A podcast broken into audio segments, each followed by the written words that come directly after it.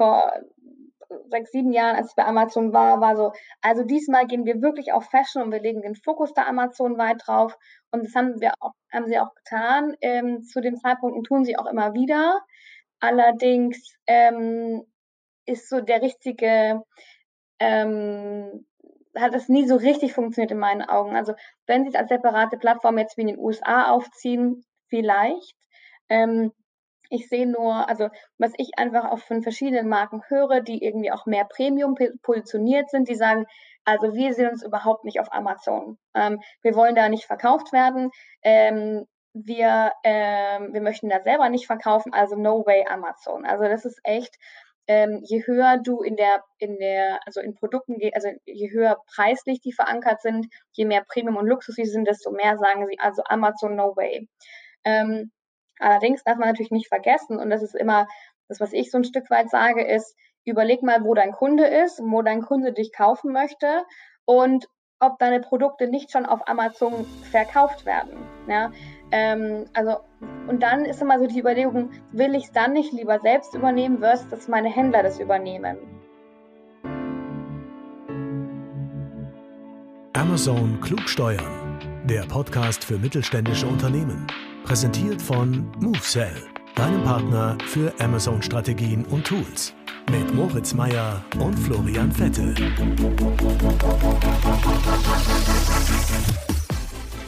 Moin Valerie, schön, dass du dabei bist. Hallo Moritz, freue mich auch. Vielen Dank für die Einladung. Gerne, gerne. Ja, ich freue mich sehr auf diesen Podcast, da du ja schon sehr viele interessante Stationen im E-Commerce hinter dir hast und jetzt ein sehr großes Wissen über Online-Marktplätze aufgebaut hast. Ähm, ja, magst du dich nochmal kurz vorstellen, was du bisher alles so gemacht hast und ähm, ja, dann nochmal kurz erzählen, was du jetzt so mit der Marketplace-Uni vorhast? Ja, klar, gerne. Ähm, ja, ich bin Valerie, ähm, Valerie Dichtel, mache seit zehn Jahren Fashion E-Commerce, ähm, habe ursprünglich mal bei Bogner angefangen und habe da einen Online-Shop mit aufgebaut und war dann lange bei Amazon im Vendor-Management, so klassisch ähm, Einkauf, Lieferantenentwicklung für Fashion. Und ähm, habe das vier Jahre lang gemacht und habe halt gemerkt, so ist ganz interessant, die Brands weiterzuentwickeln und gleichzeitig zu sehen, warum geht es denn nicht so schnell, wie man sich das denn vorstellt auf der Einkäuferseite?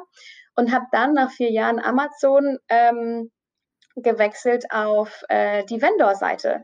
Und dann habe ich mal gemerkt, ah ja, das ist jetzt so, ähm, weil diese Mühlen einfach einen Ticken langsamer laufen oder weil einfach gewisse Dinge eine gewisse Zeit brauchen habe da für ähm, eine Wäschebrand das Online-Wholesale-Business aufgebaut. Also wie verkaufen wir unsere Produkte als Marke an Zalando Wholesale, an Amazon Wholesale, an About You und habe zeitgleiches Marktplatz-Business aufgebaut vor ja gut vier Jahren jetzt. Und äh, ganz interessant, weil ähm, ich mich ja, ich habe das für die Marke aufgebaut und habe mich jetzt vor circa zwei Jahren selbstständig gemacht. Und zwar primär mit einer Marktplatzberatung. Also wie kann ich als Marke meine Produkte auf den Marktplätzen verkaufen? Und da haben wir jetzt im Herbst die Marktplatz Uni gegründet, einfach weil wir sehen, dass der Bedarf an Menschen, die das Wissen für Marktplätze haben, immer mehr und mehr steigt. Aber dieser die Verfügbarkeit gar nicht so da ist. Also wir kriegen wahnsinnig viel Anfragen. Hey Valerie, kennst du jemanden? Wir suchen Marktplatzmanager. Und wir haben es sogar gestern gehört. Ähm, eine, eine, recht große Brand hat gesagt, ja, wir suchen Marktplatzmanager. Wir haben eine Stelle ausgeschrieben auf verschiedenen Portalen. Nicht eine Bewerbung dazu. Und das mhm. zeigt wieder so, äh, es ist so krass, einfach der Markt, der wächst so krass gerade und so schnell, aber ähm, das Wissen und die Mitarbeiter, die kommen gar nicht so hinterher. Und das war der, ja der Ursprung von der Marktplatzuni, dass wir gesagt haben, wir müssen und wir dürfen die Leute einfach ein Stück weit ausbilden in dem Thema Marktplätze und verkaufen wir auf Marktplätzen. Und da haben wir uns fokussiert auf die Fashion- und Sportbranche, weil die einfach, ist einfach anders, ob du jetzt ein Kleid verkaufst oder ob du Consumer Electronics verkaufst. Ne? Und ähm, ja. ja. genau. Und da bilden wir jetzt einfach ähm, in unterschiedlichen Kategorien, also in unterschiedlichen ähm, Positionen die Mitarbeiter aus, die eben für die Marken dann das Thema Marktplatz übernehmen sollen. Genau. Okay, cool. Bevor wir weiter auf die Online-Marktplätze eingehen, wie kommt es eigentlich, dass du so im Bereich Fashion Fuß gefasst hast? War das schon immer eine Leidenschaft von dir? War das damals mehr oder weniger Zufall, wo du so deine erste Station hattest oder wie ist das gekommen?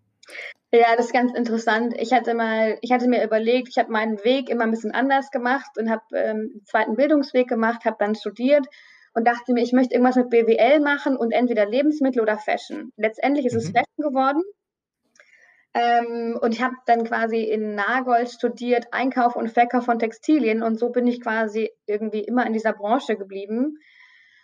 Ja, und habe natürlich auch mein Netzwerk aufgebaut durch meine Zeit bei Amazon, weil ich super viele Marken kennengelernt habe, ganz viele aus dem Kids-Bereich, Kids Fashion, Wäsche. Und da bin ich jetzt ehrlicherweise so ein bisschen, sag mal, hängen geblieben, in Anführungsstrichen.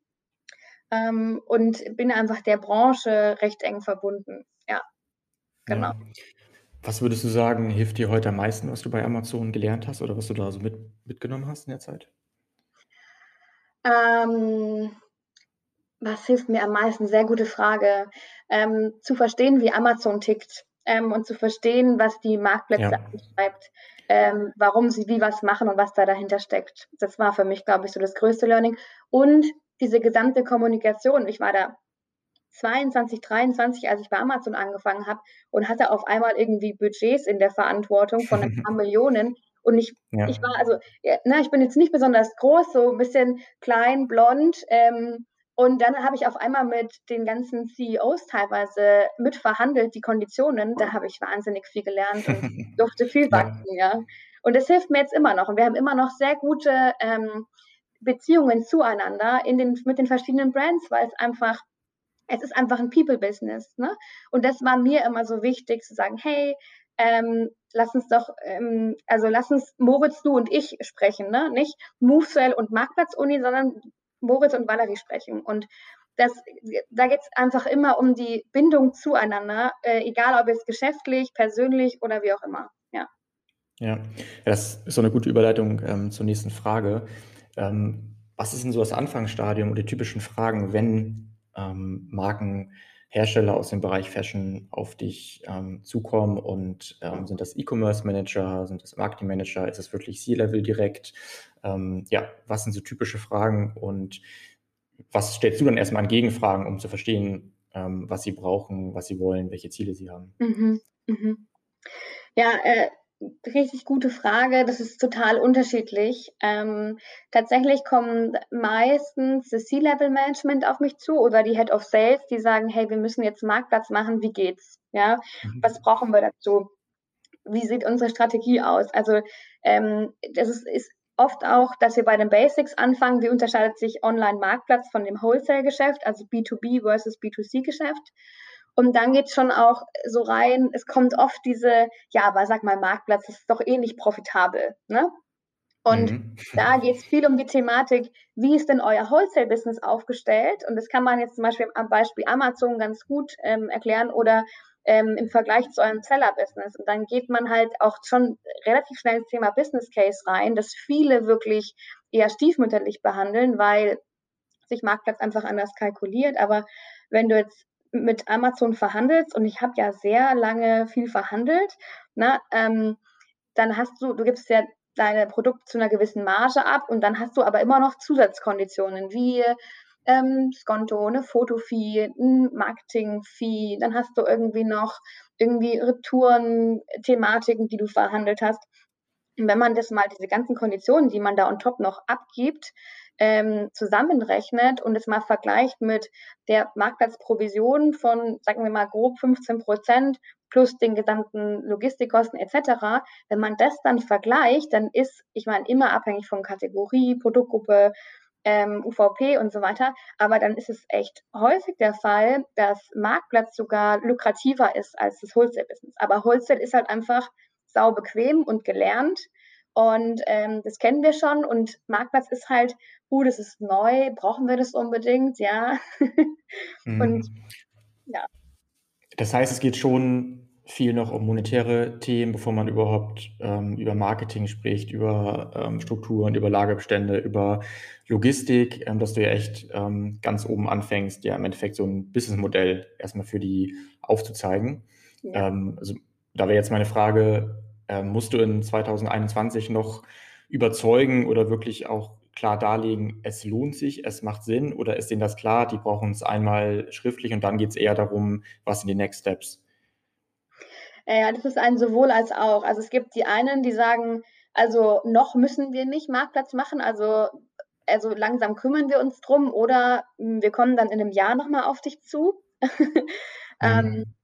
weil, also man darf da manchmal schon noch Überzeugungsarbeit leisten, weil schon auch viel ähm, wie soll ich das sagen, so ein bisschen kritisch, also Marktplatz wird noch sehr kritisch angeschaut, weil es halt, es ist halt relativ neu, es ist komplex, darf man so sagen, und es ist halt einfach, es ist halt so, wir machen das mal nebenbei, funktioniert halt beim Thema, wir fangen jetzt mit Marktplatzbusiness an, nicht, weil du darfst dir schon vorher Gedanken gemacht, welche Marktplätze sind denn relevant für uns, um auch die richtigen Middlewares und äh, Logistiker auszuwählen, mit denen du arbeitest, weil ähm, da macht es schon Sinn, am Anfang strategisch einfach dir vorher Gedanken zu machen, okay, auf welche Marktplätze wollen wir, weil dann im Zuge dessen können wir auswählen, machen wir das mit einem Full-Service-Partner oder mit einer Middleware und welche Anbindungen haben die schon, weil es hilft dir natürlich nichts, wenn du sagst, wir wollen jetzt verkaufen auf Zalando, About You, My Toys und Amazon, aber derjenige, die Software, mit der du arbeiten möchtest, deine Produkte online gehen,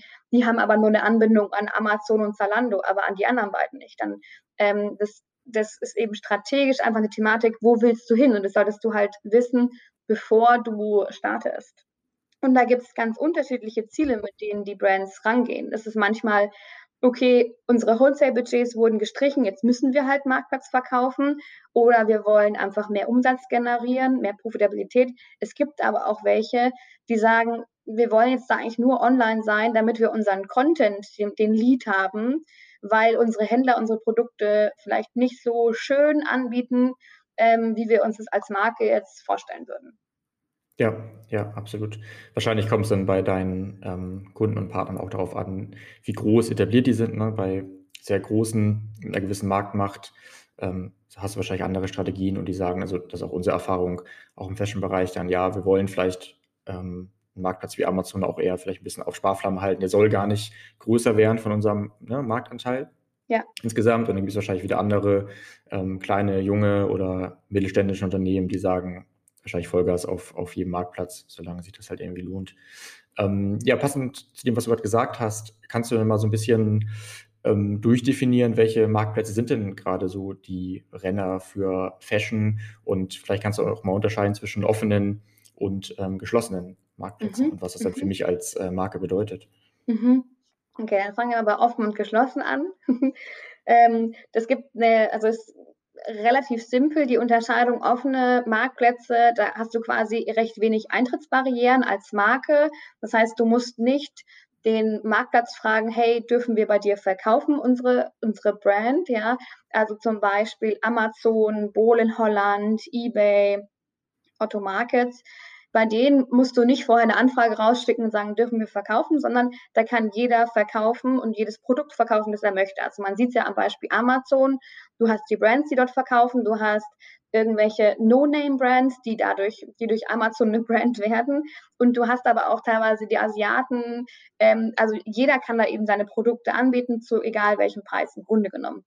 Und dann hast du die geschlossenen Marktplätze. Das sind die, die sagen, hey, wir wollen schon noch selbst auswählen, welche Brand auf unserem Marktplatz die Produkte verkauft. Wir wollen, ähm, wir stehen für Fashion, jetzt am Beispiel Zalando, und da wollen wir nicht, dass jede kleine Popel-Brand, sag ich jetzt mal, ihre Produkte da verkauft, sondern wir wollen schon eine gewisse kuratierte Vorauswahl an den Marken abgeben. Das heißt, du darfst als Marke vorher eine Markenfreigabe anfragen und sagen, hey, lieber Zalando, lieber About You, wir würden gerne bei euch verkaufen, dürfen wir denn? Und dann geben die dir quasi eine Freigabe oder halt auch nicht. Wenn du keine kriegst, dann kannst du auch nicht über den Kanal verkaufen, zumindest nicht in nächster Zeit. Und ähm, zu den relevanten äh, Fashion-Marktplätzen. Es kommt natürlich immer auf die Markenpositionierung an. Du hast natürlich, wenn du jetzt eine Fashion-Brand im Sinne von, wenn du jetzt ein äh, Sockenhersteller bist, ähm, hast du natürlich andere relevante Kanäle, als wenn du jetzt eine äh, High-Fashion-Abendkleider-Produkte äh, produzierst. Ja? Aber overall gesehen im Fashion ist auf jeden Fall Zalando weit führend. Ähm, dann haben wir About You, Amazon, Otto, ähm, ich würde sagen, Mirapodo ist noch ganz gut im Rennen dabei, wenn wir über die deutschsprachigen Märkte sprechen. Für Kids ist MyToys auch noch super relevant. Ähm, und dann, wenn wir nach Europa gehen, dann ist es auch ganz interessant, weil über Zalando kannst du 17 Ländermärkte ab, ähm, bewirtschaften, sage ich mal so. Also du kannst deine Produkte über 17 Länder verkaufen. Bei About You über den Marktplatz auch über, ich glaube, sogar 12 mittlerweile. Und so weiter im Ausland kommt es eben darauf an, wer, ähm, wer, also welcher Marktplatz führend ist in dem jeweiligen Land. Also zum Beispiel Amazon kennt niemand in Holland gefühlt, ja, mhm. wenn sie da verkaufen, aber da ist einfach Bohl relevant, ja. Bohl ist der Amazon von Holland zum Beispiel oder Allegro ist der Amazon von Polen, ja. Ähm, da kommt es einfach ein bisschen drauf an auch, welche Marke bist du, welche Positionierung hast du und wo kennt man deine Brand schon. Ähm, macht vielleicht Frankreich Sinn mit La Redoute oder Galerie Lafayette? Ähm, macht Holland Sinn mit Wekamp? Macht die Schweiz Sinn? Ja, also das ist einfach unterschiedlich je nach Marke, aber so die großen sind die auf jeden Fall, ja. Jetzt hattest du ja Otto Market als offenen Marktplatz genannt. Mhm. Ähm, ist das wirklich äh, schon so offen? Also die entwickeln sich ja, mhm. was ja sehr erfreulich ist und wir freuen uns auch darüber, weil wir da eventuell auch mehr machen möchten. Äh, aber ist es wirklich schon komplett offen? Ähm, kannst du da vielleicht ein bisschen was ähm, mhm. erzählen? Wie ist da so dein Eindruck? Wie entwickelt sich das? Mhm. Also ich muss sagen, also Otto Market gibt es jetzt ja seit ungefähr ziemlich genau einem Jahr, ne, sind mhm. die jetzt wirklich live. Davor war ja Otto auch als Marktplatz in verschiedenen Modellen, Integrationsmodell, DOS-Modell äh, tätig und da war es ja super geschlossen. Und Otto Markets sagt ja, sie sind offen äh, mit einem Aber, würde ich sagen. Also einerseits sagen die auch, sie positionieren sich für Händler und nicht für Marken, was ich ganz interessant fand. Ähm, und andererseits ähm, sind sie bisher nur für, für bestimmte Kategorien offen. Und sie schreiben sich zwar auf die Fahne, dass sie offen sind, aber ich muss gestehen, es ist ein bisschen, ähm, die sind nicht ganz so offen in der Kommunikation, vielleicht andere Marktplätze, die Otto Markets so ein bisschen schwieriger greifbar macht, würde ich sagen.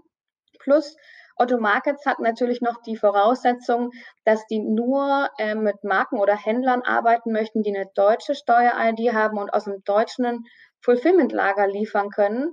Und sagen halt, dadurch wollen sie quasi den deutschen Markt so ein bisschen schützen. Also ähm, Sie sagen zwar, sie sind offen, aber ehrlich gesagt ist es so eine Mischform, würde ich sagen. Wie ist denn deine Meinung dazu? Ja, ähm, sehe ich ähnlich und ähm, hat Vor- und Nachteile. Ich glaube, es ist richtig, ähm, nicht zu schnell sich zu stark zu öffnen, mhm. weil man ja ähm, die Probleme auf Amazon sieht. Stichwort ja. ähm, Fakes.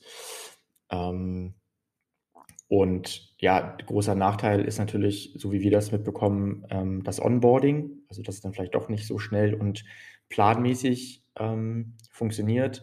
Ähm, aber wie gesagt, ich kann mir gut vorstellen, dass die irgendwann erheblich Tempo aufnehmen. Ähm, das wird, denke ich mal, teilweise technische Hintergründe haben, warum es auch noch nicht, ich sag mal, so gut funktioniert wie bei Amazon.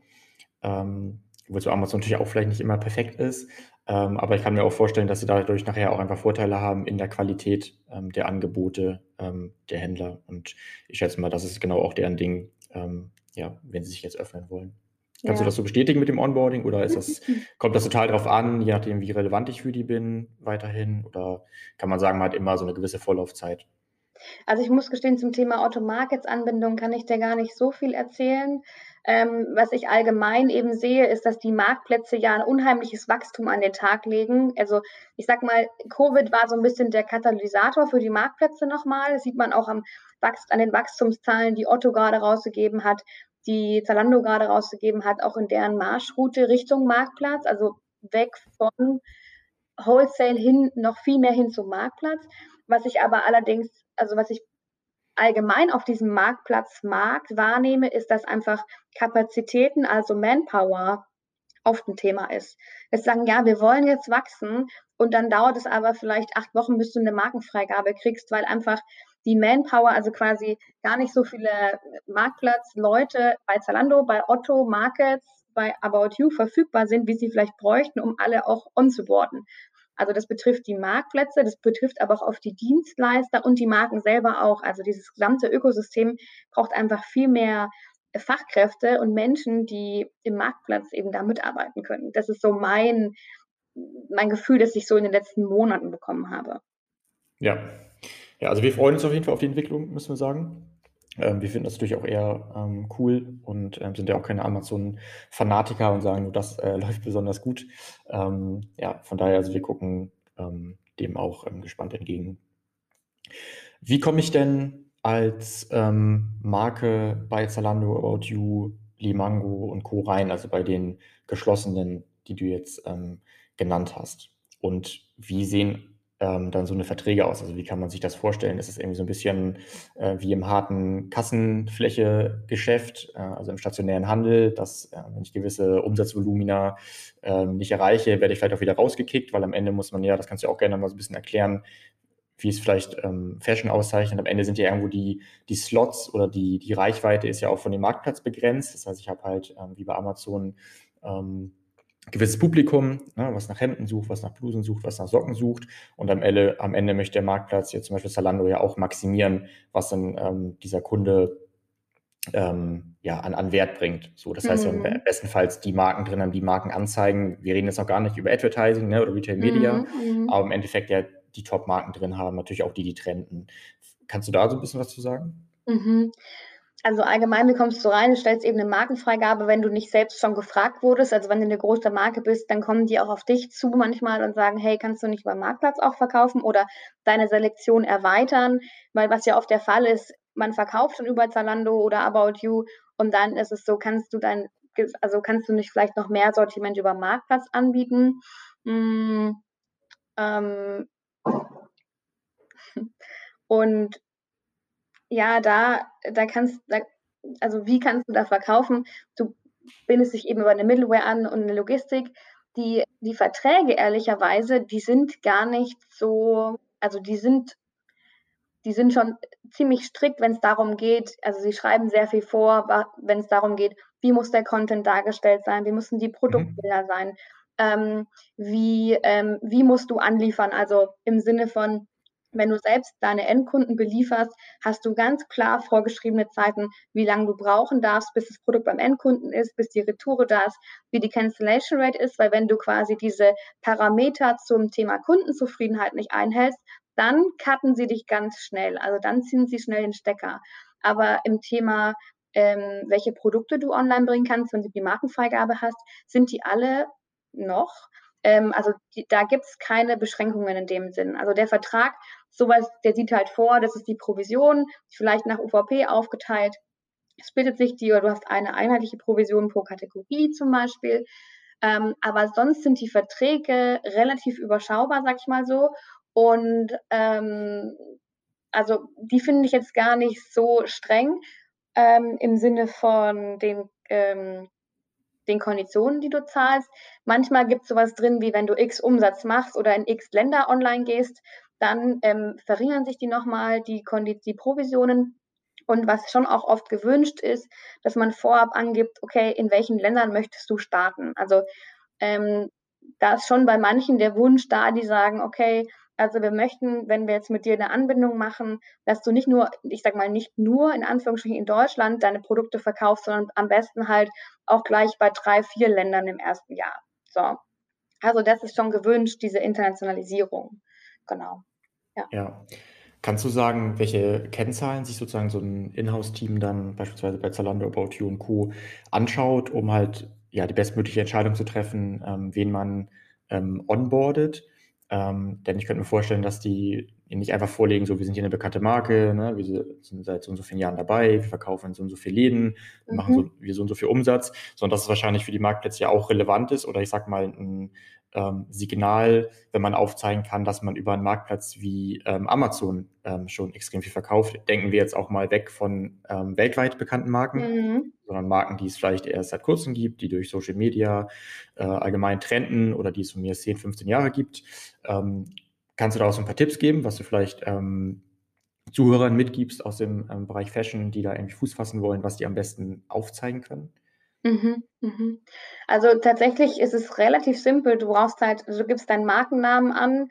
Ähm, die wollen wissen, wie viele Artikel du quasi verkaufen könntest. Also ich sag mal, wenn du jetzt nur fünf Artikel in deinem Sortiment hast und die nicht der oberkrasse Burner sind, dann sind die in der Markenfreigabe relativ zurückhaltend. Ähm, also gerade das Thema Social Media spricht, äh, spielt ja in die Arme, weil die halt schon auch sagen, okay, du musst wahrscheinlich nicht ein, also eine well-known Brand sein, sondern es reicht auch quasi, wenn du ähm, über Social Media gerade groß wächst und da trending quasi bist. Ähm, ähm, die fragen nämlich ab sowas wie, hey, wie ist deine Website, wie ist dein Social Media Profil, ähm, wie viele Artikelvarianten habt ihr, ähm, und dann kannst du da noch ein bisschen Infos mit reingeben. Aber ähm, allgemein wird jetzt bei der Markenfreigabe gar nicht mehr so viel abgefragt. Also wie die Markenfreigaben im Hintergrund laufen, schwierig zu sagen. Ähm, aber dann kommt es auch nochmal drauf an, passt dein Sortiment halt eben zu dem Online-Shop. Also wir hatten das zum Beispiel ähm, mit einem Anbieter für Schuhpflegeprodukte. Und da wollten wir zum Beispiel auf About You verkaufen, aber die haben quasi, verkaufen zwar Schuhe, aber noch keine Schuhpflegeprodukte. Und jetzt in dem Beispiel konkret war es eben so, Schuhpflegeprodukte sind ja teilweise, ähm, wenn du so Sprühflaschen hast, so für Regenschutz und so ein Kram, dann ist es ja wie so ein Deo-Spray und muss auf einmal als Gefahrgut gelagert werden. Und dann haben die halt gesagt, also, hey, deine Marke an sich interessant, aber wir bieten diese Kategorie quasi noch gar nicht an, obwohl es so nah zum Thema Schuhe ist. Ne? Ja, also, okay. Also, das ist ja. vielleicht nochmal so dieses, ähm, ja, passt es dazu, ergänzt das Sortiment. Ähm, ich glaube auch, dass Nischenmarken noch eine gute Option sind, weil die einfach der ihr Sortiment erweitern. Es ist dann nicht quasi der die zehntausendste weiße Bluse, die ungefähr jede Fashion Brand quasi im Portfolio hat, sondern wenn man sagt, ja, okay, wir sind jetzt Hersteller für, ich weiß nicht, Kinderschulranzen mit äh, Tiergesicht, ja, dann sagen die halt, ja cool, wir haben irgendwie eh noch nicht so viele Kinderschulranzen, dann go for it. Ne? Also da gibt es so durch die Bank eben viele Möglichkeiten. Ja. Und es kann okay, sich auch ändern im Verlauf der Zeit tatsächlich. Also es kann auch sein, dass du heute anfragst und sagen die heute, nee, passt nicht. Und fragst du in einem halben Jahr nochmal an, sagen die, ja, jetzt passt. Okay, das heißt auch viel Timing. Ne? Was hat ähm, der mhm. Marktplatz gerade intern an Prios? Was wollen sie erweitern? Was wollen ja. sie verbessern? Ja, ja. Okay. Ähm, du kannst übrigens auch gerne konkrete Beispiele nennen, falls du jetzt, ähm, das ist für die Zuhörer ein bisschen ähm, greifbarer, also falls du konkrete Brands kennst, die Amazon besonders gut machen, sag das ruhig immer. Mhm. Ähm, denn jetzt hätte ich Lust, dass wir mal so ein bisschen durchgehen, ähm, was ich als Marke dann eigentlich selber managen muss ähm, auf dem Marktplatz. Ähm, Du hast auch gerade schon mal angerissen, was die Verträge angeht, ähm, dass da ja wahrscheinlich festgehalten wird, ähm, wer welchen Content stellt, vielleicht auch in welcher Qualität. Äh, da finde ich zum Beispiel auch wieder interessant, ähm, übernehmen das die Marktplätze selber gegen eine Gebühr? Sind sie froh, wenn das ähm, ausgelagert ist?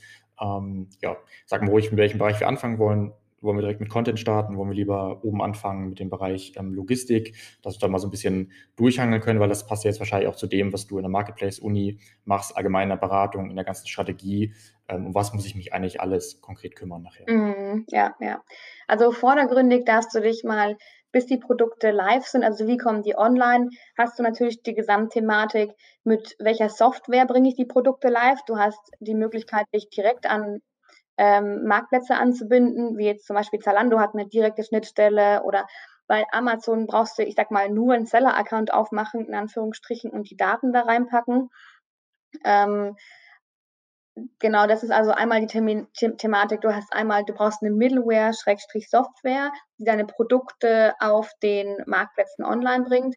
Und du darfst dich um die Logistik kümmern, weil als Marke ähm, musst du die B2C-Logistik selbst übernehmen. Du kannst sie aber auch outsourcen. Das heißt, du kannst sagen, wir nutzen den Fulfillment Service von Zalando oder von Amazon. Der wir nutzen einfach einen externen Logistiker, der sich auf Marktplatzlogistik auch spezialisiert hat. Ähm, das ist so ein bisschen ein Learning für die Marken allgemein, ähm, sich damit Spezialisten zu umgeben, weil es hilft dir nichts, wenn du einen Logistiker hast, der irgendwie B2B-Logistik machen kann, aber B2C-Logistik noch nie gemacht hat oder nicht weiß, wie die Marktplätze unterschiedlich ticken, weil jeder Marktplatz hat auch wieder unterschiedliche Vorgaben, was in dem Paket zu sein hat. Zum Beispiel, der eine möchte, dass Rechnungen drin sind, der andere möchte, dass der Lieferschein drin ist, der dritte möchte, dass der Retourenschein ausgedruckt mit dem Paket ist. So. Und das ist je Marktplatz halt unterschiedlich. Das heißt, du hast ja. einmal genau diese zwei großen Komponenten, bis du überhaupt online bist, ja. Und da spielen noch viele kleine Themen mit rein, aber da kommen wir zum Thema Content. Ganz ich hake mal kurz ein ja, ähm, zum ein. Stichwort ähm, Middleware. Ähm, ich ich weiß natürlich, es kommt äh, immer total drauf an, äh, wo kommen die her, wie haben die ihre Systeme aufgebaut, sind die global aufgestellt, sind die mhm. irgendwie mhm. deutschlandweit aufgestellt, aber kannst du mhm. vielleicht Beispiele nennen, Best Practices, was immer wieder an Systemen verwendet wird? Sind es mhm. dann doch einfach die großen wie SAP und Q oder gibt es da auch irgendwelche coolen Startups, kleinen innovativen Tools, die irgendwie genau für den Bereich Fashion oder auch andere Bereiche ähm, sich da so ein bisschen ja, etabliert haben? Ja, also da kann man vielleicht sagen, bei der Middleware, ähm, wenn du das wirklich, ich sag mal, wenn du sagst, ich möchte als Marke das selber alles in der Hand haben, da würde ich sagen, ähm, gibt es in der Fashion Pre-Med Trade Byte, kennen ganz viele auch, damit arbeiten auch viele. Ähm, ich finde, parallel kommt noch eine neue, und da sind wir beim Thema Startup, ähm, Channel Engine heißen die, das sind Holländer, ähm, die machen das auch sehr gut und die sind beide auf Marktplätze spezialisiert. Es gibt dann noch quasi ähm, so Middlewares wie zum Beispiel Channel Advisor oder Novomind, die dann aber für wirklich große Brands gemacht sind. Also ein Puma zum Beispiel arbeitet mit Novomind. Ähm, die sind halt aber auch richtig groß und global. Wenn du jetzt aber, ich sag mal, eine mittelständische, kleinere Brand bist, dann passt es auch, wenn du mit einem TradeByte oder mit einem Channel Engine anfängst. Die sind auch groß und skalierbar, aber da kannst du halt mit, ne, also mit einem relativ geringen Kostenapparat starten, ähm, um die ja. Produkte dort eben online zu kriegen. Genau. Ja. ja, vielen Dank für die konkreten Beispiele. Ähm, auch kannst du für die Zuhörer, die jetzt vielleicht auch nicht aus dem Fashion-Bereich kommen, auch nochmal erklären, ähm, warum sind diese Systeme besonders gut für Fashion geeignet? Oder warum mhm. verwendet man das eine immer für Fashion? Was sind auch denn vielleicht die ganz speziellen Herausforderungen nochmal, vielleicht im Vergleich zu anderen Kategorien bei der ganzen mhm. Synchronisierung? Mhm. mhm. Also was sind ähm, die Herausforderungen? Also warum jetzt äh, die beiden zum Beispiel im Fokus oder warum wählt man, also tendenziell macht es immer Sinn, quasi zu schauen, okay, in welcher Kategorie sind wir und dann zu sagen, ähm, cool, wir machen jetzt ähm, zum Beispiel Weißware, also Kühlschränke zum Beispiel, ja, ähm, da brauchst du eine ganz andere Logistik, ähm, ganz andere ähm, ähm, äh, Lagerplatzgrößen, Shipping etc., als du jetzt zum Beispiel für die Fashion brauchst. Bei der Fashion ist die Herausforderung, dass du ja wahnsinnig viele neue Produkte jede Saison hast. Du hast die Variationen durch die Farben der Artikel und die Größen der Artikel. Ähm, plus ähm, du hast wesentlich höhere Retourenquoten als in sämtlichen anderen Kategorien. Also eine Retourenquote von 30 Prozent bei Fashion ist schon ziemlich gut, aber es gibt auch Retourenquoten von 80, 90 Prozent. Und da darf derjenige Logistiker oder die Middleware einfach darauf ausgerichtet sein, dass das eben läuft, also in der Logistik, dass die die Warenaufbereitung wieder machen kann, weil wenn du zum Beispiel eine hochwertige Lederwarenbrand bist, ja, ähm, und da kommt eine Lederjacke zurück, dann ist es wertvoll, wenn du einen Logistiker hast, der auch eine Warenaufbereitung äh, hat für Leder, ja, versus du hast einen Logistiker, der kann gut Möbel verschicken, ja, aber der kann halt die Lederjacke nicht wieder aufbereiten. So, und so kann die halt wieder in Verkauf gehen.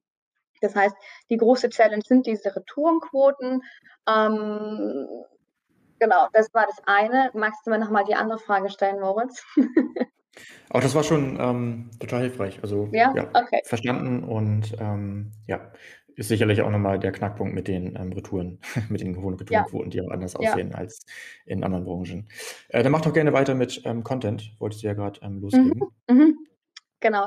Und äh, wir hatten noch, warum jetzt zum Beispiel Channel Engine und TradeBuy besonders für Fashion, weil mhm. die die ganzen relevanten Online-Marktplätze für Fashion angebunden haben. Also es gibt auch andere Middlewares, wenn du jetzt zum Beispiel, sind wir wieder beim Thema Electronics zum Beispiel, da gibt es ähm, andere Anbieter wie zum Beispiel Limal, die sind halt darauf fokussiert, ähm, das gut zu machen. Und dann gibt es aber andere, die halt auf Fashion fokussiert sind und die können halt alle möglichen relevanten Marktplätze abbilden in dem Markt. Okay, also Spezialisierung wirklich auf diese Marktplätze, ja, dann eine optimale genau. Anbindung schaffen. Das ist okay. ehrlicherweise der primäre Grund und die Spezialisierung auf die Variationen. Genau, mhm. weil genau, das ist der, der große Unterschied. Beim Content haben wir natürlich auch viele Variationen. Das heißt einfach viele, viele verschiedene EANs. Das heißt, wenn ich zum Beispiel ein Kleid verkaufe in fünf Farben, in fünf Größen, habe ich halt auf einmal ähm, fünf mal fünf Artikel quasi, ähm, die ich pflegen darf. Und ähm, das sind halt einfach 25 verschiedene EANs zu einem Artikel, der auf einer Produktdetailseite angezeigt wird.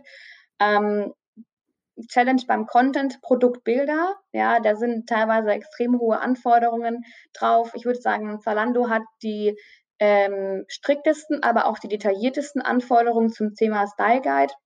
Wie muss das Produktbild geshootet sein? Ja, Modelbild Vorderansicht, Full Face, Modelbild Rückansicht, ähm, dann bestimmte angeschnitten mit grauem Hintergrund, ähm, dann noch ein Hollowman-Bild, also quasi ähm, man kann sich das vorstellen, das T-Shirt wird fotografiert auf einer Büste, die quasi durchsichtig ist oder durchsichtig gemacht wird, ja. Und das ist das Minimum, die Minimumvoraussetzung, um auf Zalando zu verkaufen in der Fashion. Ähm, das ist halt für, für viele eine Herausforderung, weil da ein gewisses Posing vorgeschrieben wird, eine bestimmte Belichtung. Ähm, und da darf man in der Regel als Marke nochmal nachhelfen, weil ich habe ähm, oft erlebt, dass es dann heißt, ja, Bilder haben wir ja, passt schon. Und dann haben wir uns die Bilder angeschaut und haben festgestellt, ja, aber für die Guidelines, äh, da schaffen die Bilder das quasi nicht in die Freigabe. Und es gibt ehrlicherweise wenig, was ärgerlicher ist, als wenn du sagst, okay, wir haben den gesamten Marktplatzprozess aufgebaut. Wir haben eine Middleware, wir haben eine Logistik, wir haben die Produkte angeliefert, wir haben den Content angeliefert. Die Produkte werden jetzt an den Marktplatz exportiert, ja. Und dann sagt Zalando, also ganz ehrlich, dein Produktbild entspricht nicht unserer Guideline, äh, kannst jetzt nochmal neu machen. Und dann hast du die Ware da liegen und dann geht die nicht online. Ja? Mhm. Das ist eigentlich der super Worst Case, ja. Weil du ungefähr vielleicht ein halbes Jahr gebraucht hast, bis dieser gesamte Prozess steht und dann kann es endlich losgehen und dann so, äh, ja, nee, das Bild passt nicht oder der Content passt nicht, ja. Ähm, Zwei also, Fragen ähm, ja. dazu. Würdest du einmal sagen, das ist eigentlich gut, dass Zalando so streng ist, weil man ja vielleicht schon auf Amazon, auch vielleicht bei Top-Fashion-Brands, ähm, auch mal nicht so hochwertiges Imaging ähm, sieht. Ähm, und zweite Frage wäre, ob ähm, ja beispielsweise in Zalando und About You, die haben ja auch alle eigene Brands, ähm, machen ja auch ähm, eigene Shootings, eigene Kollektionen, bieten die dann an, gegen Bezahlung das zu übernehmen und ist das ja ist das dann eher teuer oder sind das gute Services, die man nutzen sollte? Mhm, mhm. Ähm, also ich muss sagen, ich finde das gut aus der Endkundensicht, dass die da so strikt sind. Weil, also ich finde zum Beispiel im Thema Fashion, dass Amazon ehrlicherweise in bestimmten Kategorien aussieht wie Kraut und Rüben. Ja, also das gibt kein einheitliches Bild und es macht auch gar nicht mehr so viel Spaß, Fashion zu shoppen auf Amazon. Also man darf es auch ein bisschen so vergleichen. Ich finde, Amazon ist so ein bisschen der Bedarfskäufer im Fashion. Ich weiß, was ich will. Ich brauche vielleicht den BH nochmal. Ähm, ich brauche die Hose in der Größe. Ähm, da lässt man sich nicht so inspirieren. Bei Zalando lässt man sich schon mehr inspirieren und About You eben auch zum Beispiel. Die haben auch recht strenge Guidelines.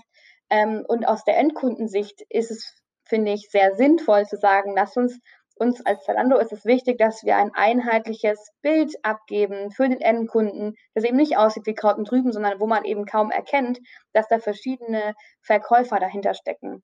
Also aus der ja. Perspektive finde ich sehr gut. Aus der Brand-Perspektive ist natürlich relativ anspruchsvoll, weil die Brands sagen oft so, ja, aber wir wollen ja mit unserem Bild ähm, die so unseren, unseren Appeal, unsere Brand irgendwie rausstellen mit dem Posing und dem Model und überhaupt so. Und das korreliert dann manchmal, ja, weil das dann vielleicht ein bisschen too much ist für Zalando. Die sagen halt dann so, ja, nee, aber es muss halt einheitlich sein. So. Nichts mit extra irgendwie Accessoires und Schnickschnack, sondern halt, äh, wir wollen das ziemlich clean haben und es soll so aussehen wie alle anderen. Und dann ist halt der Brand-Aspekt schon wieder so ein bisschen ähm, ja, daneben quasi. Aber ja, also aus Endkundensicht finde ich das sehr sinnvoll. Ähm, und wie kann man Fotos und so weiter machen lassen? Also bei den Marktplätzen, äh, teilweise gibt es da Angebote, dass sie Produktbilder machen, aber eher weniger. Ich würde auch empfehlen, ähm, da auch an einen Spezialisten zu gehen. Ähm, da gibt es die verschiedensten Möglichkeiten. Man kann sich selber sogar mittlerweile so äh, Fotoboxen quasi kaufen oder mieten, sogar leasen. Ähm, dass man das quasi selbst macht, aber man kann auch zu einem Fotostudio gehen und sagen halt, die auf ähm, auch Online-Marktplätze spezialisiert sind, ähm, wo man dann sagt, okay, wir brauchen jetzt quasi dieses Produkt und dann sollen die Produktbilder als Bildpakete ausgegeben werden für Zalando, für About You, für Amazon. Also nur ein simples Beispiel. Das Modelbild bei Zalando muss einen grauen Hintergrund haben und bei Amazon einen weißen. Ja, das, du kannst das gleiche Bild verwenden, aber es muss halt verschieden retuschiert werden und verschieden ausgegeben werden, manchmal auch verschieden zugeschnitten werden, ähm, je nachdem, wie die Vorgaben sind. Deswegen macht es, finde ich, wesentlich mehr Sinn aus der Markenperspektive zu sagen, okay, wir machen ein, wir, wir haben einen Fotografen oder wir machen ein Shooting, wo alle Bilder, die wir brauchen, gemacht werden für vielleicht unseren eigenen Online-Shop, für die Marktplätze, damit man dann nicht eben fünfmal irgendwo Bilder machen lässt, sondern einmal den Bilderpool hat und den dann an die Marktplätze rausgibt und an die eigenen, weil du als Marke verwendest du diese Produktbilder ja selbst immer noch mal weiter. Händler fragen ja. dich an, können wir die Bilder haben, so, dann hast du die halt einmal als Pool und kannst sie halt ausgeben.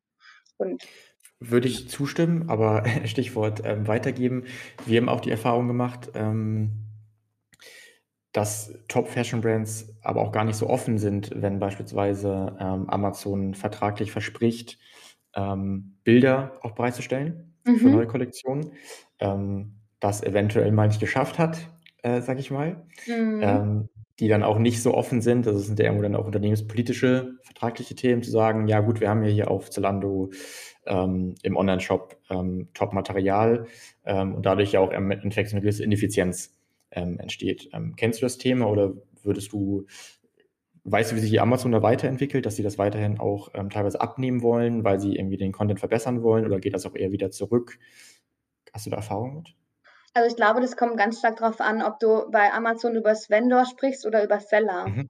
Mhm. Also Vendor wäre das jetzt. Genau. genau, genau. Also aus der Vendor-Sicht, tatsächlich habe ich auch einige Jahre, also ja, beim Fashion in auf diesem Produktbilderteil mhm. mitgearbeitet. Mhm. Und da war es eben so, da war es teilweise, hat man es den Vendoren äh, die Möglichkeit gegeben, dass sie selber Bilder shooten und die anliefern. Aber wenn du halt dann nicht pünktlich warst, dann musstest du quasi ein bisschen Strafe zahlen, weil dann Amazon selbst nachgeshootet hat. Aber mhm. ähm, ähm, grundsätzlich kann Amazon quasi im Wholesale-Business genauso wie Zalando shooten die die Bilder selbst. Da musst du quasi oder kannst du auch teilweise gar nicht selbst die Produktbilder anliefern.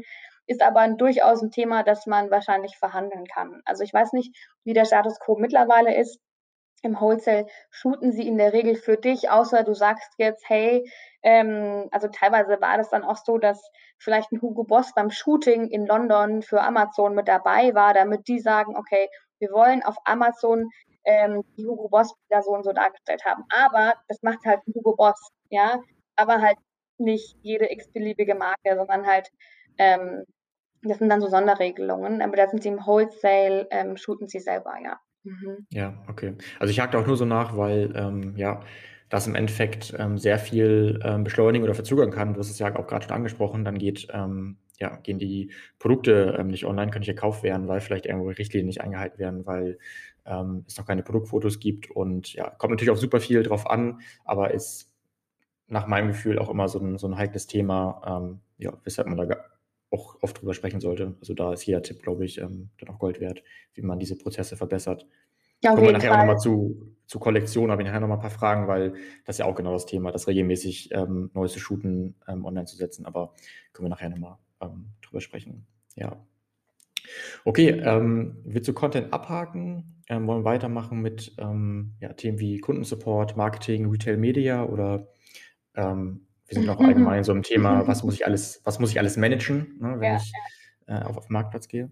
Also vielleicht zum Thema Content. Ich würde sagen, dass das Thema Content ähm, von den Brands meistens noch unterschätzt wird. Also so zum Thema, welche Produktdaten muss ich anliefern, welche Produkte, Produkttexte in welcher Länge, ähm, welche Attribute, ja, also mittlerweile werden Sachen abgefragt, die die Marken teilweise gar nicht für sich ähm, äh, als Informationen in ihren Systemen haben. Also nur ein Beispiel, äh, Kinderbekleidung zum Beispiel, darfst du bei Zalando angeben, wenn da eine Kordel dran ist, ob die fixiert ist oder nicht und wie lang die ist, ja. ja. Und ja, was haben wir dann gemacht? Dann sind wir halt wirklich ins Lager gegangen, haben die teilweise abgemessen und dann halt die Länge angegeben. Ja. Weil das ist zwar schon irgendwo in ein System hinterlegt, aber ähm, also vielleicht nicht so aufbereitet, wie man das jetzt vielleicht bräuchte, um da wirklich eine geile Datentabelle rüber zu schicken. Ne? Also auch die Automatisierung der Daten, ähm, PIM-Systeme, Integrationen, IT, das ist echt ein Riesenthema, das halt oft unterschätzt wird. Das ist dann so, ja, wir schicken dann die Daten rüber, wird schon passen. Und das ist echt der Prozess, der bei der Erstintegration meistens mit am meisten Zeit in Anspruch nimmt ähm, dann zu sagen, oh ja, wir haben jetzt aber die Kategorie, das können wir noch nicht liefern oder die Information fehlt uns noch. Also das Thema Daten ist ein Riesenthema, könnten wir auch wieder stundenlang drüber reden. Ähm, aber einfach wichtig, je mehr Daten, desto besser, ja, weil desto leichter kann dein Produkt auch gefunden werden, weil es geht immer mehr hin, dass diese ganzen Kategorien und Filter ausgefüllt werden. Und dann hast du zum Beispiel ähm, du gibst natürlich eine Materialzusammensetzung an, ja.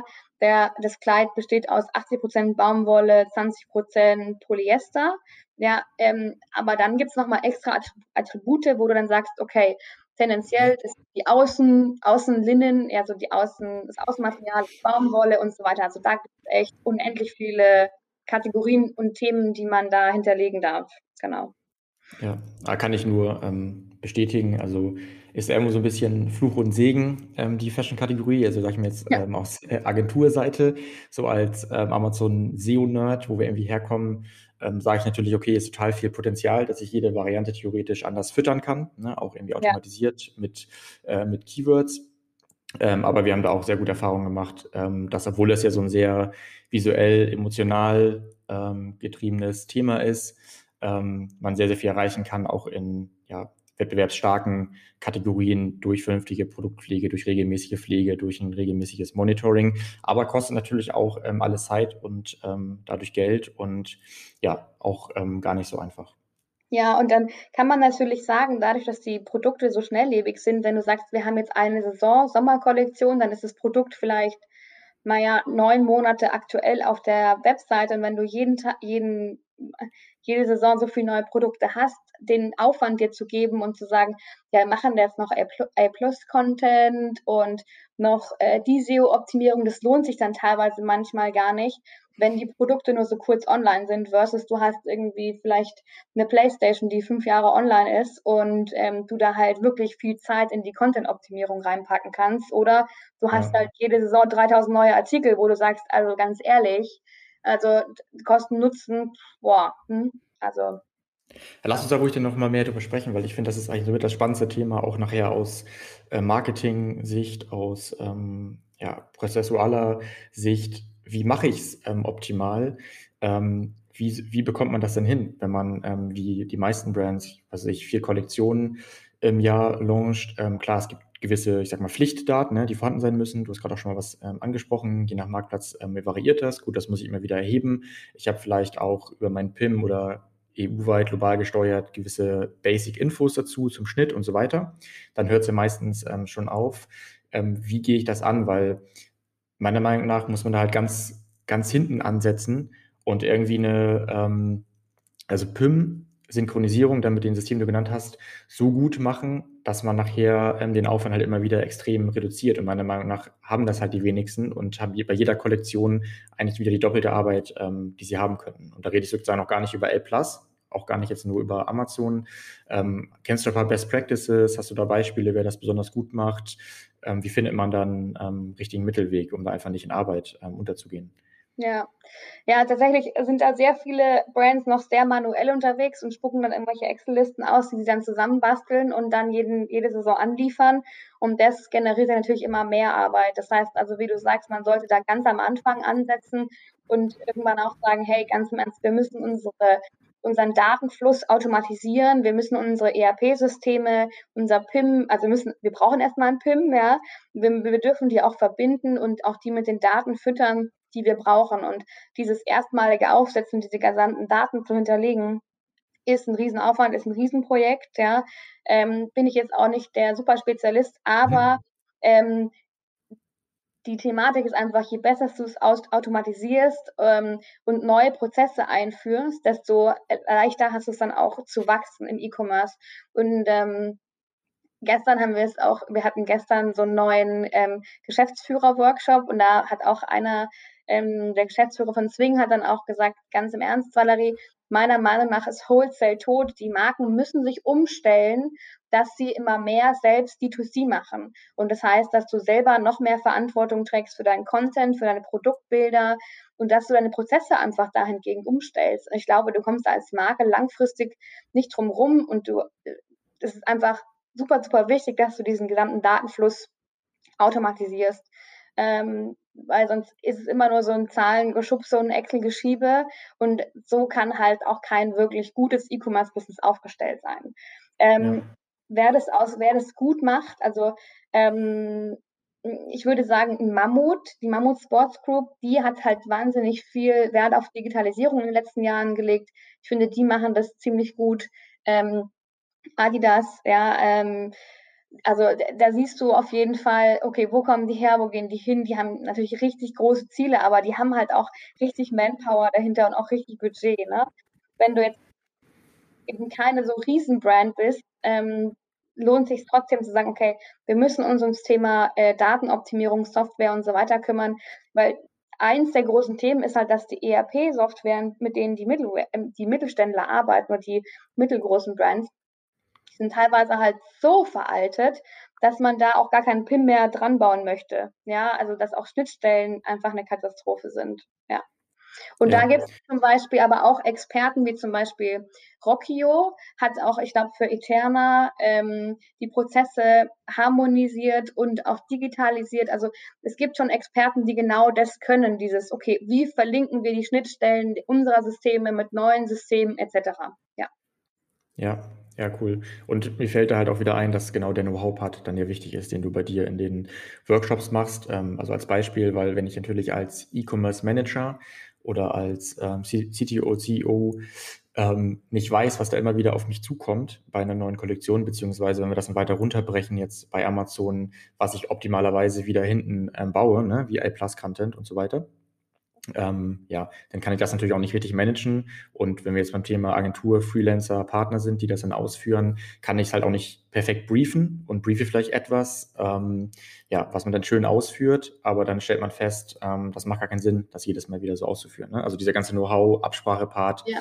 Ähm, ist auch unsere Erfahrung, ist enorm wichtig, ähm, damit man sozusagen auch nachher die, die Aufträge ähm, für Content und Co. halt sinnvoll vergibt im Bereich Fashion. Ja, ja. Ja, und du brauchst jemanden bei dir intern im Team, bei der Marke, der weiß, ähm, was brauche ich denn jetzt gerade und warum brauche ich das und der auch das Management mitnehmen kann, weil daran scheitert es auch oft, dass das Management dann sagt, ja, aber wir können es auch mit Excel-Listen machen, ne? warum machen wir es nicht weiter so, ne? warum brauchen wir jetzt da ein PIM, das irgendwie x tausend Euro und ein Megaprojekt und überhaupt ist.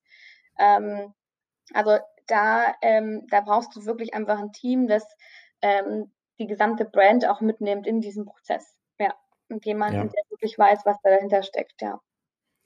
Lass uns mal weitermachen mit dem Thema ähm, Marketing, Retail Media, also irgendwie alles, was im Bereich Advertising, Promotions geht. Wir können gerne auch Amazon ähm, ausklammern, du kannst damit vergleichen, aber wir reden da so oft hier schon drüber im Podcast.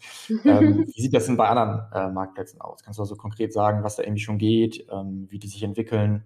Mhm. Da so ein paar Insights teilen. Mhm, mhm. Ja, also ich würde sagen, im Thema ähm, Marketing, das du selbst steuern kannst, ist Amazon weiterhin der absolute Leader und die anderen Online-Marktplätze, die orientieren sich auch an den Tools von Amazon. Ne? Mhm. Also hier PPC zum Beispiel, die, äh, die Kampagnen für Amazon, das kannst du so auf noch, noch keinem Marktplatz machen, aber das wird es auch in Zukunft geben bei dem einen oder anderen. Ähm, das finde ich halt bei Amazon super interessant, weil du siehst halt genau, okay, wir haben das Budget, dafür kommt der Umsatz raus, das ist halt super greifbar. Weil ähm, Marktplätze Budget auszusetzen, ist für viele noch so völlig so, ja, was sollen wir das für ein Budget ausgeben, wissen wir jetzt auch nicht genau, was sollen wir das einplanen? Das ist halt so ein bisschen äh, schwierig noch. Ähm, ich finde, dass du hast halt wahnsinnig gute Marketingmöglichkeiten auf Zalando. Da gibt es dann auch wieder Zalando Marketing Services. About You hatte auch eine eigene Abteilung für fürs Marketing. Die sind extrem gut in diesem Thema äh, Banner, Newsletter. Du kannst da auch Social Media Werbung machen, eigene Shootings. Ähm, bei beiden, sowohl als Zalando als auch Amazon, die arbeiten sehr viel mit Influencern zusammen. Und das ist wirklich ähm, sehr wertvoll. Äh, und da habe ich auch schon sehr gute Ergebnisse erzielen gehört, sagt man das so. Ja, genau. Also ähm, das ist zum Beispiel bei Influencern ist Amazon jetzt überhaupt nicht stark, ja. Du kannst halt bei, bei, bei Zalando kannst du auch einen Brand Store erstellen, das heißt jetzt Brand Home seit neuestem, kannst du bei Amazon auch machen als Marke, ähm, kostet dich quasi im Grunde genommen nichts außer die eigene Erstellung und Zeit. Ähm, die kannst du natürlich dann wiederum bewerben. Ja, das kostet dann wieder Geld, aber ähm, ja, also bei den, bei Zalando kannst du so bei 10.000 Euro mit Marketingbudget starten, ja. Ähm, About You vielleicht noch ein bisschen geringer. Da kommt es immer drauf an, wer wie viele Werbeplätze auch hat. Ähm, genau, und da sind die alle sehr unterschiedlich aufgestellt. Also MyToys zum Beispiel, da kannst du auch nochmal mit in Richtung Newsletter gehen oder willst du im Newsletter dabei sein.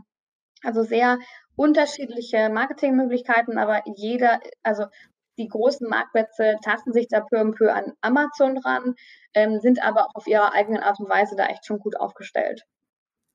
Okay, und ähm, zu den Influencern, das heißt, ich buche zum Beispiel über About You irgendwie ein Paket äh, und die managen alles weitere, was in die ganze Bewerbung, äh, Koordination des Influencers. Genau, also du, du, genau, du buchst da ein Paket quasi und kannst aber auch für dich die dezidierten ähm, Influencer auswählen. Also ähm, mhm. zum Beispiel Schießer, ähm, ja, äh, Feinripp, Unterwäsche und Nachtwäsche und so weiter für die Familie.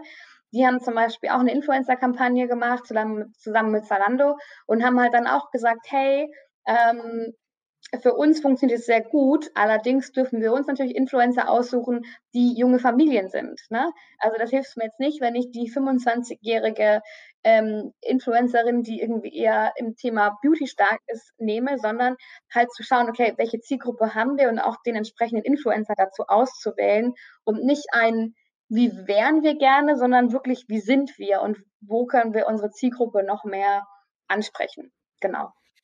Ja, cool. Also da wirklich ein klarer Unterschied ähm, zum aktuellen Stand bei, bei Amazon. Ja. Dafür sind sie halt in, ja. im Self-Service natürlich extrem stark. Äh, genau. Würdest du sagen, ähm, also jeder weiß ja mittlerweile, dass Amazon extrem stark wächst im Bereich Advertising, dass es für die auch ein extrem relevanter Bereich ist. Ähm, würdest du sagen, das wird bei Slender About You auch in die Richtung gehen? Nicht nur, dass es jetzt ausgebaut wird, sondern dass es auch ein wesentlicher, eine wesentliche Säule sein kann, jetzt mal so aus, aus Business-Sicht für diese Marktplätze? Ja, ja, sehe ich ganz klar so.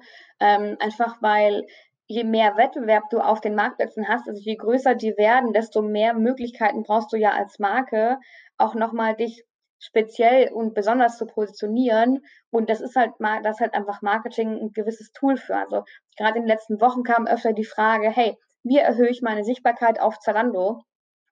Und nachdem du eben nicht diese, die, diese detaillierten Marketingmöglichkeiten hast, zu sagen, ich biete jetzt mal eine Weile auf das Keyword und dann wird der Artikel angezeigt, wie das jetzt gerade auf Amazon der Fall ist, unter anderem. Ähm, das wird noch eine wesentliche Säule, weil äh, ganz im Ernst, Advertising ist für die ja auch eine Cash-Cow. Ja, also womit verdienen die ihr Geld? Ähm, das ist definitiv mit Marketing, mit den Provisionen.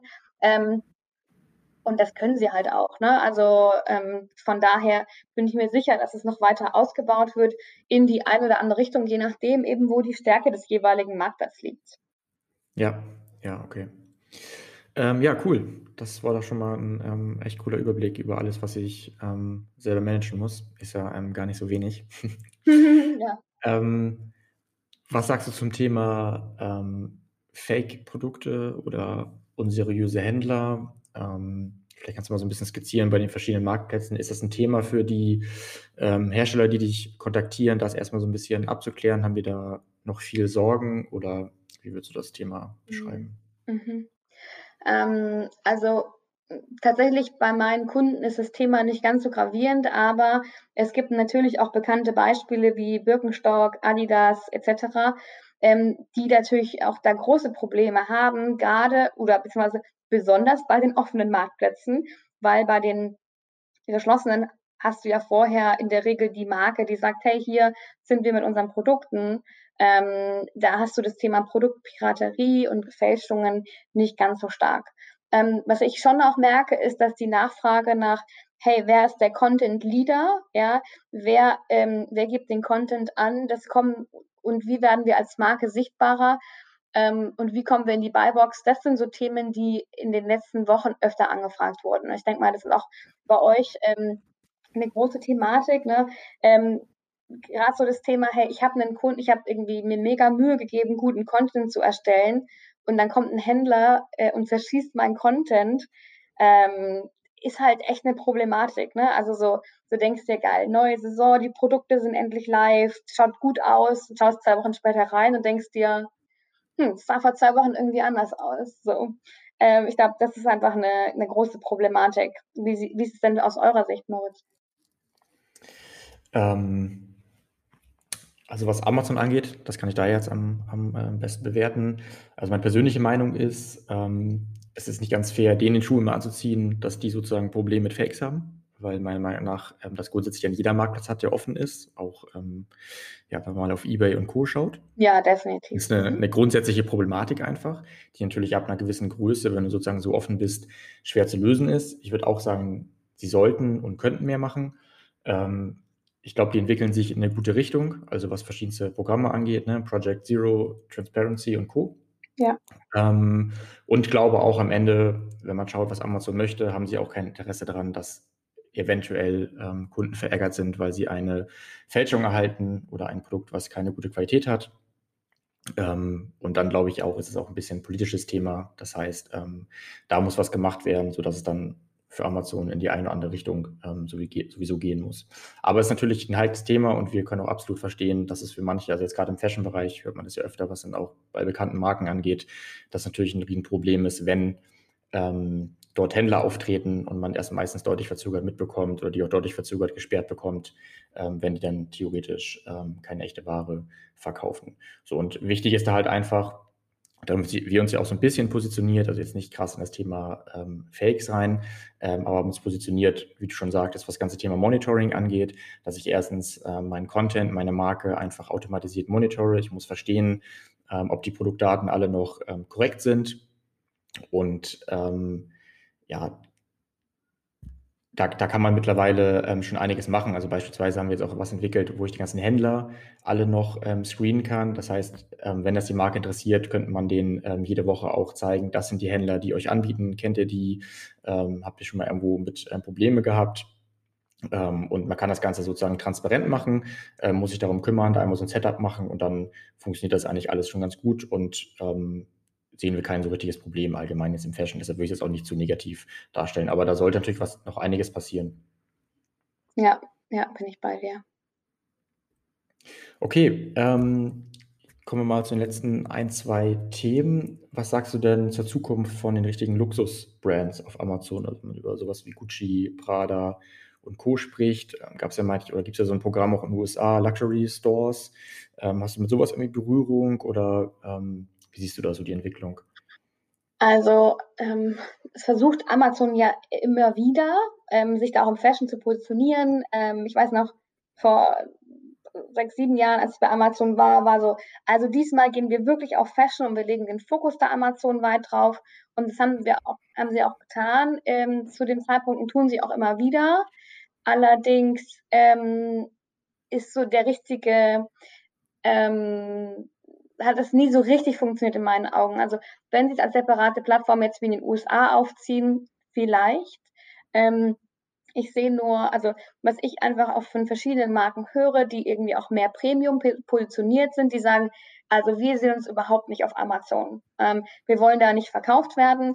Ähm, wir, ähm, wir möchten da selber nicht verkaufen, also no way Amazon. Also das ist echt ähm, je höher du in der, in der, also in Produkten, also je höher preislich die verankert sind, je mehr Premium und Luxus sie sind, desto mehr sagen sie, also Amazon no way. Ähm, allerdings darf man natürlich nicht vergessen, und das ist immer das, was ich so ein Stück weit sage, ist, überleg mal, wo dein Kunde ist, wo dein Kunde dich kaufen möchte und ob deine Produkte nicht schon auf Amazon verkauft werden. Ja? Ähm, also, und dann ist immer so die Überlegung, will ich es dann nicht lieber selbst übernehmen, versus dass meine Händler das übernehmen. Ne? Also das ist so die Thematik. Wenn du allerdings ein absolut selektiver Vertrieb bist, und dann sind wir jetzt bei Chanel, Dior und wie die alle mhm. heißen, dann ähm, haben sie diese Thematik ja eh, eh auch weniger, weil sie einfach sagen, okay, also von uns darf einfach keiner dort verkaufen, aber die haben einfach einen sehr selektiven Vertrieb, was jetzt für die meisten der Marken ja nicht zutrifft. Ja, würdest du trotzdem sagen, einfach so als Vermutung, in zehn Jahren trifft man ein paar, von denen du genannt hast, ähm, auf Amazon. Das ist irgendwie dann auch normal geworden, weil vielleicht, weil sie die ersten überzeugt haben, weil die ersten eine gute Erfahrung gesammelt haben und weil es dann, wie es halt bei vielen anderen Themen bei Amazon war, ähm, ich meine, du kannst dich ja auch daran erinnern, ähm, was man erklären musste bezüglich Amazon äh, vor ein paar Jahren, oder ich kann mich auch erinnern, als Flo und ich vor fünf Jahren losgegangen sind, erklärt haben, warum man auf Amazon äh, was machen sollte oder dass man überhaupt seine Produktdaten ändern kann auf Amazon. Mhm. Ähm, das hat sich jetzt auch ja, von der ganzen Ansicht extrem ins Positive ähm, gewandelt. Kannst du dir vorstellen, dass das ähm, dann auch vielleicht normaler wird? Ähm, jetzt brauchen sie es vielleicht noch nicht, aber irgendwann sagen sie, okay, ähm, warum halt nicht? Also ich glaube, für Premium- und Luxusmarken, also ich wäre sehr überrascht, wenn es in zehn Jahren anders wäre. ja, mhm. allerdings sind zehn Jahre im E-Commerce auch äh, gefühlt ein Jahrhundert. Ja, also es kann mhm. alles passieren in zehn Jahren. Es kann ja. auch passieren, dass es äh, keine Ahnung, Amazon in zehn Jahren nicht mehr gibt, woran ich nicht glaube, aber also genau, ich würde sagen, also ja, es würde mich schwer wundern, wenn sie diesen Turnaround zum High Fashion hinkriegen. Ähm, ich würde ihnen aber zutrauen, dass sie sowas einfach mit einkaufen. Ähm, also das würde ich ihnen durchaus zutrauen, dass sie sagen, hey, mh, hm, einfach aus der Blume jetzt mal raus. Aber My Theresa macht es ja par excellence, ne? Die sind ja mhm. kein Marktplatz. Aber ähm, ja, wie sieht es dann aus? Also das könnte ich mir vorstellen. Amazon selber an sich ähm, bei Premium und Luxus mh, mm, im Fashion sehe ich es eher weniger. Mhm. Okay. Zum Abschluss, ähm, was meinst du denn, wird so der dominierende Marktplatz im Bereich Fashion? Also ich meine, man kann jetzt schon sagen, es gibt halt äh, einige große, wir haben jetzt über die meisten ja auch ähm, gesprochen. Oder was würdest du sagen, wenn man sich irgendwie entscheiden muss, auf welchen sollte man sich auf jeden Fall stürzen, da am meisten investieren? Ähm, und da richtig stark werden. Ja, also da, also der Top 1 ist für mich auf jeden Fall Zalando. Das ist der absolut relevanteste im Thema Fashion. Und dann kommt es nochmal drauf an, wie du als, als Marke ausgerichtet bist, würde ich sagen, ähm, Amazon oder und About You. Das sind für mich die absolut relevanten. Ich würde mich auf Zalando, wenn ich starten würde, fokussieren, weil du einfach schnell in mhm. viele Länder ähm, expandieren kannst ohne Großthematiken zum Thema Übersetzung. Du kannst tolle Services von denen auch nutzen mit Zalando Fulfillment zum Beispiel. Die, das ist ein bisschen ähnlich wie Amazon FBA. Ähm, mit denen kannst du auch die Logistik nutzen, kannst eben so noch leichter in andere Länder gehen und ähm, da einfach verschiedene Märkte auch testen. Ne? Also das finde ich eine recht smarte Herangehensweise. Genau. Und würde sagen, Amazon immer trotzdem dazu machen, immer schnell auch dort onboarden, weil es sozusagen Anführungsstrichen so einfach ist? Also ich würde nicht behaupten, dass Amazon super einfach ist. ich finde Amazon ziemlich komplex. Äh, du hast halt sehr viele Möglichkeiten. Das ist Fluch und Segen, würde ich sagen. Ähm. Ich das kommt wirklich auf deine Produktgruppe drauf an. Bist du jetzt, also ich komme ja gerade Wäsche, Kinderbekleidung, ja, würde ich sagen, auf jeden Fall Amazon mit dazu und so bald wie möglich. Ähm, bist du jetzt aber sehr spezialisiert oder ähm, super Premium, würde ich sagen, dann mach doch erstmal lieber About You zum Beispiel. Ja. Okay, ja, ist doch eine klare Aussage. Ja, ja Valerie, vielen, vielen Dank. Ähm, das hat mir echt Spaß gemacht. Ich glaube, ja, da auch. war sehr viel interessanter und auch konkreter Input mit ein paar Beispielen ähm, dabei. Vielen, vielen Dank dir. Sehr gerne. Dann vielleicht bis zum nächsten Mal. Mach's gut. Du auch. Ciao, ciao. Möchtest noch mehr lernen und immer up to date sein? Dann folge MoveSell auf YouTube und LinkedIn.